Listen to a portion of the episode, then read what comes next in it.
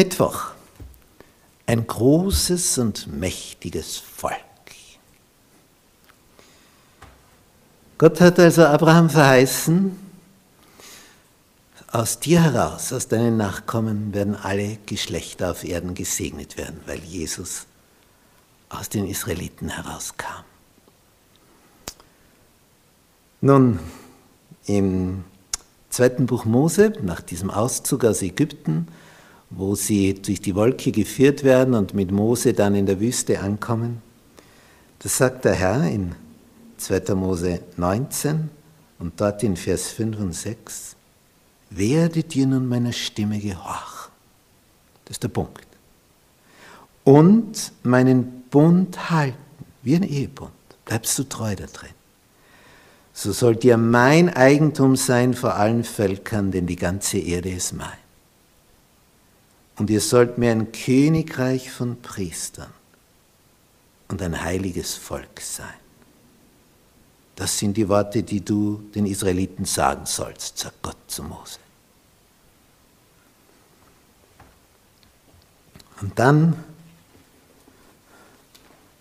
fast 800 Jahre später, erfährt Jesaja am Ende seines Lebens diesen Hinweis.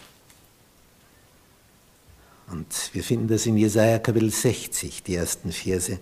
Mache dich auf, werde Licht, denn dein Licht kommt und die Herrlichkeit des Herrn geht auf über dir.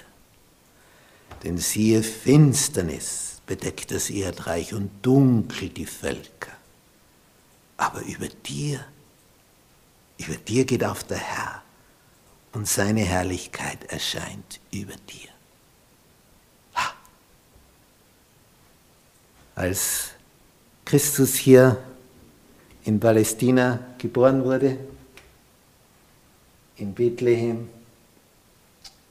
Das ist nicht weit weg von Jerusalem, nur ein paar Kilometer.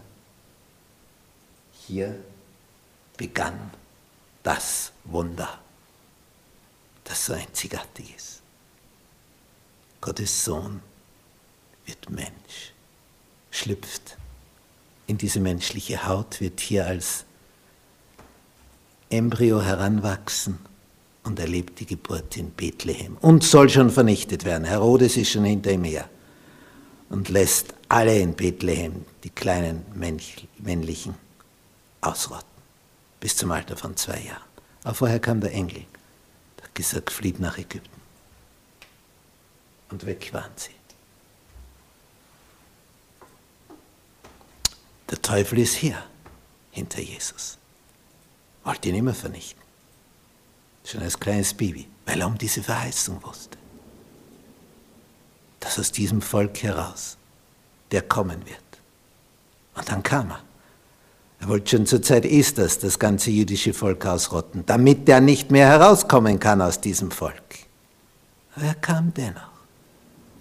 Er kam, sah und siegte indem er sich opferte am Kreuz für uns.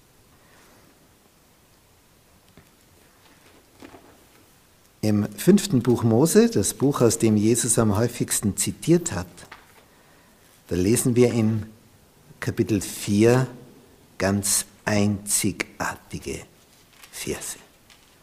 Und zwar heißt es da,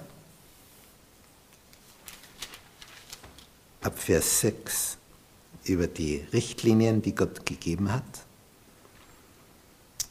So haltet sie nun und tut sie, denn dadurch werdet ihr als weise und verständig gelten bei allen Völkern. Dass wenn sie alle diese Gebote hören, sie sagen müssen, ei, was für weise und verständige Leute sind das. Ein herrliches Volk.